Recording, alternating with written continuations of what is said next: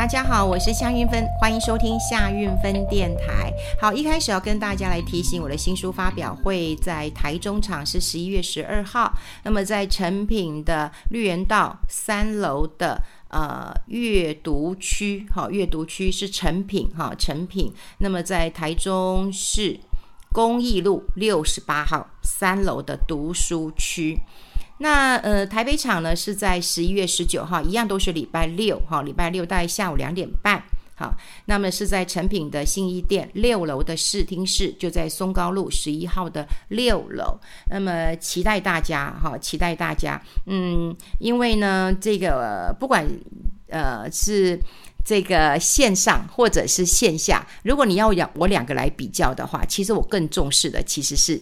线下，因为我很喜欢呃人跟人之间的一个接触，我觉得这对我来讲，呃，我很真心的看到你们的眼神，会看到每一个人，那对我来讲，我觉得是很重要的一件事情啊。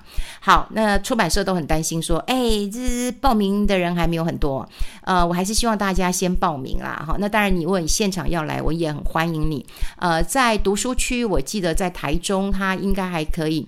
就呃，你现场到应该没问题啊。可是台北它还有这种座位的一个限制，很怕各位没有呃座位可以坐了哈。那我希望大家都能够先报名，那么可以上天下出版，好，天下出版，那么也可以呃我的呃官网哈，夏云芬蓝勾勾的，我也有贴出我的这个报名的链接，那大家可以留意一下。好，呃，这本书，呃，这个说话力啊，对我来讲，我觉得是蛮重要，因为毕竟过去我都是出版呃财经类的，所以这一本是其实是我非财经类的书，其实呃出版社很在意，我也很在意啊哈。那呃以前呢、我都呃想想看呢、回想我出第一本书的时候，我记得我还得到金石堂跟诚品啊年度的畅销书，那时候他们统计有十万本啊，你没有听错，真的是十万本了哈。那现在如果你要能够卖到一万本，都已经很难了哈。呃，一万本，呃，有出版社就开玩笑说，哎，一万本应该我们都要跟作者下跪了。那倒呃不必要了哈。只是说现在书真的很难卖。那呃，因为这个呃，大概呃有出版社告诉我了哈，就是大概五千本、六千本，他们才不亏。好，所以一万本应该有个小赚了哈，有个小赚了，所以他就说一万本可以让这个作者呃跟作者下跪啊，那没必要。不过说呃出版这件事情是很辛苦的，那我觉得能够呃用心书写，希望有一些呃影响力，或者是有一些呃学习的方法，我倒会觉得是我非常乐意推广这本书的一个关键因素了哈。好，我记得，嗯，我在书上其实有一个中呃章节啊，哈，我好像有跟大家在讲过，就是说我写这本书的时候，也带给我很多的反思。我很喜欢写书。呃，写书啊，其实大家不要以为说，哦，我写什么，然后就呃就就出版啦，哈，就什么。其实我们写写完书之后，写完文稿，其实会有一些调整，章节的调整，甚至还会有删的，好，会有删跟增加的。这是是一个好的，嗯，这个总编辑跟好的作者，哈，然后一起来这个脑力激荡，然后经过调整的，不是我今天写了什么就出去了。所以章节的一个调整，跟啊、呃，像我书最后的练习，也都是花了我们非常非常多的时间。那我刚刚讲了，我写书其实啊、有几个过程是很难呃突破的。突破点就是说我到底要不要讲我呃这个呃比较不堪呵 呵或者是比较不成熟的案例啊？因为呃。在讲说话，很多人都会认为说，那韵芬姐你自己就是呃祖师爷赏饭吃，你从小国语文比赛，然后辩论赛打奥瑞冈，然后你根本也就在呃学校时期就已经奠定很好的说话基础了。那再加上主持或者是广播说话，当然不是问题了哈。但我也要把我过去当记者，我也有很白目的时候，我也有问错话的时候，呃，甚至我有让这个事情变得很僵的时候。那其实回过头来，我都会觉得说。要把自己很不堪或者是很蠢的事情写出来，我是小有这个压力的。但在书写的过程当中，我觉得很疗愈，因为我只要想到说，哎，我只要写出来，我不要让呃别人也犯跟我一样的错，那不是一件美事嘛，哈。所以其实也克服了我的这个心魔，然后这本书也让我很成长哈。那我要讲的是，我书上其实有提一个呃案例。那这个案例呢，我只有讲他是曹董事长，所以有很多人看过我的书的人，嗯，大概也可以猜得出来我讲的是谁。没错，我讲的就是联电以前的董事长曹兴诚曹董事长。呃，其实我跟曹董事长，我们跑新闻，其实我们很熟，我们那那时候非常非常的熟。呃，有一次我还在大英呃这个图书馆。呃，大大英博物馆，大英博物馆，我还碰到他，我们在英国都还碰到面哈，所以蛮有缘的。呃，我呃年轻的时候跑呃新闻，因为以前我们都是相机或者数位相机，不是像现在手机这么方便哈，所以我其实跟他没有什么照片。但呃很多年之后，我们有一个摄影记者还呃传了一张，就是我跟曹兴诚的照片给我，然后他就告诉我说，哎。姐，你当时真美呀，所以他就把它洗出来，呃，给我留恋了哈。那呃，这张照片我也一直都珍藏着。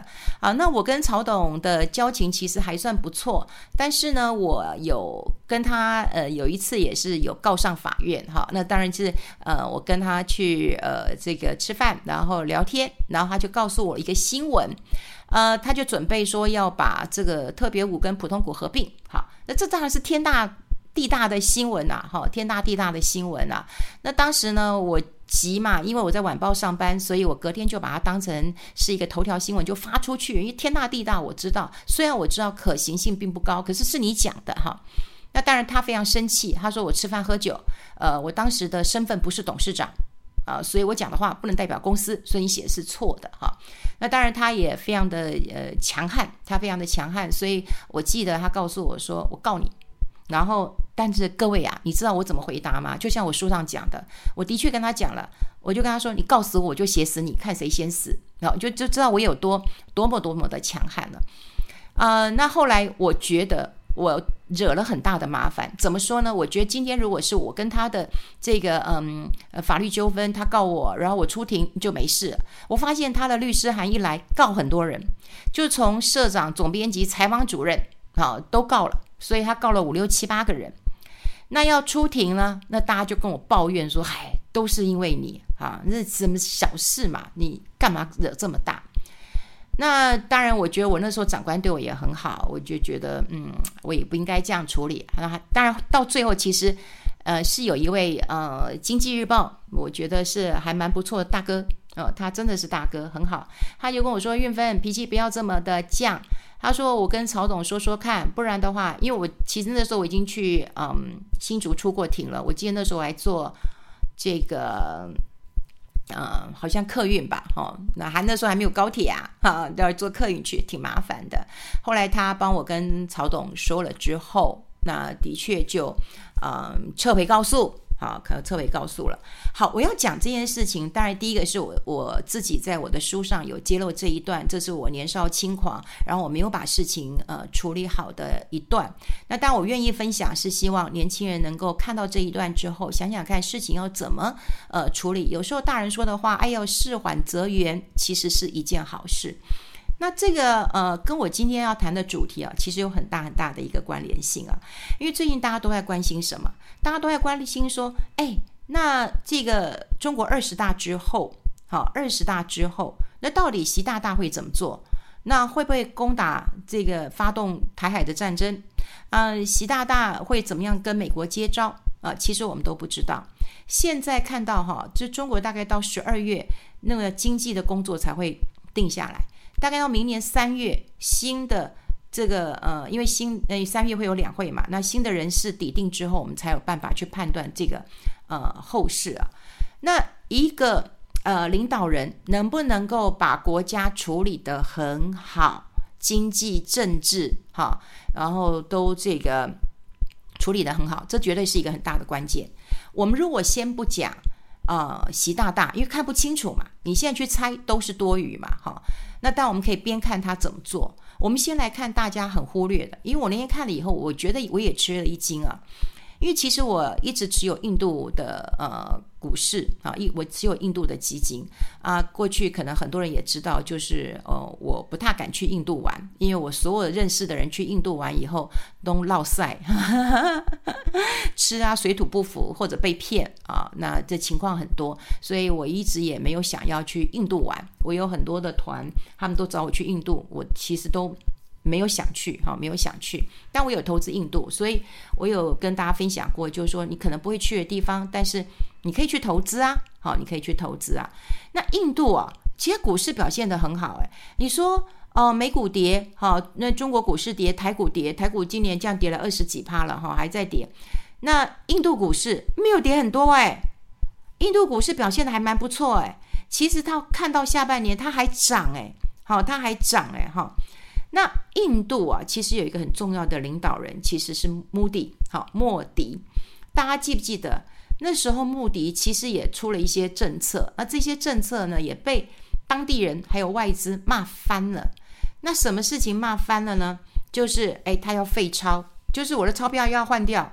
那后来大家知道说，你为什么要这么麻烦呢？因为大陆贪赃枉法啊，不，不是大陆，印度，印度贪赃枉法这个很多，所以我钱都藏在家里。你藏在家里呢？哎，我娶娶呃这个娶一个媳妇，我嫁个女儿，哇，我可以唱歌跳舞一个礼拜，宾客都不用花钱。好，那这这时有所闻呐，哈。那奢华的婚礼在印度是非常多的，还有请呃美国的歌手啊，什么歌星啊、影星的，好，非常多。那我今天要废钞，废钞就是你们这些钞票都不算了，你们的钱必须要拿来银行换，那我是不是就可以知道到底有多少钱了？不然的话，哎，藏富于民啊，国家穷得要死，所以废钞当时被骂得要死，后来证明是对的。我跟你讲，股市就是一个很重要的指标，股市上就是有道理的。那还有改革一些税制，好，那当然他有推动一些这个就是马桶啊什么，当时也被人家骂，好，就是你随便尿尿尿的话，你就是要这个犯罪的，要抓去关的，哈。那当时说实在的，穆迪在推行这些政策的时候。本国的人骂，外资也在骂，你东搞西搞乱搞啊，然后搞到最后呢，你有没有发现到现在的印度有一点脱胎换骨了？我刚讲了，全世界股市都在崩跌，印度为什么没有跌？印度没有什么跌，所以我也必须讲啊，有一些群众一致的判断未必是对的，而且还可能是错的。当大家都是这样看的时候，它未必是对的。虽然我们会认为说，哎呀，跟着别人走啊，我比较安心啊。哈，我常讲，就两条路，一边人多一点，你可能觉得跟的人多，你安心一点，不害怕。那边没有人要去，哎，不知道未来会怎样哈，你会害怕。或两家店，哦，这个你也不知道，你也没吃过，但这家店人就是比较多，那家没人，你就想说啊，那我还是吃这家人多的，应该是口碑比较好的。好，就是说。呃，整个一致的一个判断到底、哦、是不是对？我觉得错的可能性还蛮高的。所以你看印度这个呃市场，你就会知道穆迪他真的是有远见的，他就是要按步骤来做的。我不管你怎么骂我，真的虽千万人吾往矣呀、不管你怎么骂我，我就是要往这边去了，对不对？好，现在看起来印度的确是不是？这个正在追赶当中了，对，我们必须讲啊，印度当然是一个穷人很多的国家，可是它不是一个穷国家了，对不对？它税制的改革，它这个废钞之后，那有钱人当然要把钱存回银行去啊，不然你们的钱都是假的，都都不承认的，好。那当然，印度它做了一些改变之后，在股市、在经济上面啊，感觉现在大家都在关注呃欧洲啦，因为欧洲惨兮兮嘛，哈，中国也很惨嘛，哦，那美国对？我们讲的也很惨啊，这个科技股这样的一个呃跌法哈，只有道琼在上涨，纳斯达克都在跌，就大家都关注这几个市场嘛，更没有人关注印度市场嘛。可印度市场是很稳健的，所以这个是对的。那当然呢。呃，我们再来看哈，就是说国家领导人重不重要？那我们再来讲一下，就是乌克兰跟俄罗斯的这个战争冲突。那坦白讲，我个人当然呃，对于这个呃泽伦斯基说，哎，他并没有这个逃跑啊，因为那时候我会认为，呃，大概不会打仗吧，那当顶多他就下台吧。我看法也是错的啊，就我看法也不见得每一次都对。但我们现在回过头来讲，也就是说。今天俄罗斯跟乌克兰的战争，这是国家跟国家的战争。那你觉得泽伦斯基有没有责任？可能也是有的。也就是说，部分责任也是他负的，就打，对，我就打，好，我就打你。那当然，全世界大概都是站在乌克兰这边的，看不惯这个俄罗斯以大欺小，对不对？就这样发动这个无情的一个战火。但是，泽伦斯基当然也要负部分的责任。